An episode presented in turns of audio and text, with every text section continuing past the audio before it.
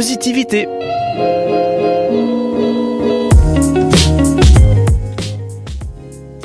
Hello, je nous invite matin à un petit voyage, un voyage au pays des habitudes.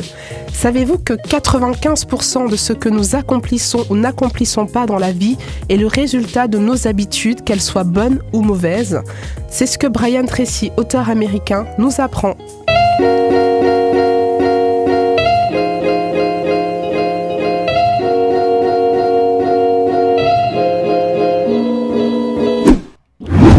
Donc fondamental de développer des habitudes qui sont en adéquation avec ma vision, avec mes rêves ou mes projets de vie. À titre d'exemple, si je caresse le rêve de voir augmenter ma masse musculaire, il serait judicieux que je prenne l'habitude de faire de l'exercice et que j'adopte une alimentation conforme à mon projet.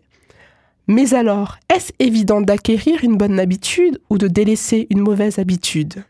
Navré de nous décevoir, mais non car nos habitudes, bonnes ou mauvaises, sont comme des vêtements qui nous collent à la peau. D'ailleurs, habits et habitudes ont la même racine. Hé hé Vous l'aurez compris, pour se revêtir d'une bonne habitude ou pour se dévêtir d'une mauvaise habitude, il faut se faire violence.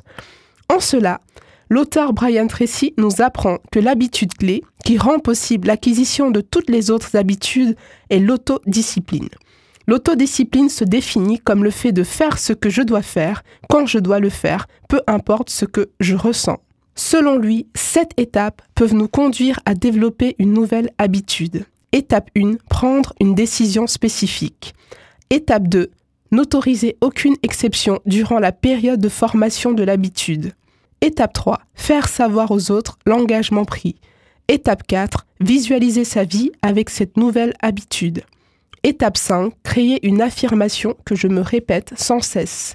Étape 6, persister jusqu'à ce que l'habitude devienne automatique et facile au point où je ne puisse m'en passer sans me sentir inconfortable. Étape 7 et finale, me récompenser pour le chemin parcouru et la victoire acquise. Me concernant, j'ai toujours rêvé d'être une lectrice. Mais pendant des années, je ne suis pas parvenue à concrétiser ce désir. Un jour, j'ai entendu dire que les personnes qui réussissaient leur vie étaient des adeptes de la lecture. Voulant réussir ma vie, je me suis donc testé à la méthode préconisée par Brian Tracy pour faire de la lecture une habitude. En 2018, j'ai décidé que je lirais un livre par mois à raison de 20 minutes par jour minimum. J'ai fait part de mon engagement à quelques personnes, notamment à une collègue de travail. Je ne me suis autorisé aucune exception. Je lisais chez moi, à ma pause de midi ou encore dans les transports en commun.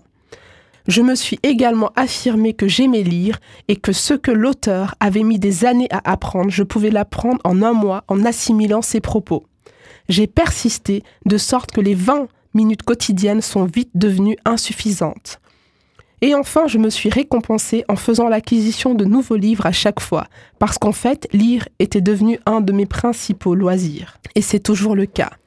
En conclusion, nos habitudes nous conduisent au succès ou à l'échec. Il est important de s'en préoccuper, surtout de les analyser pour voir si elles sont ou non en adéquation avec nos objectifs de vie.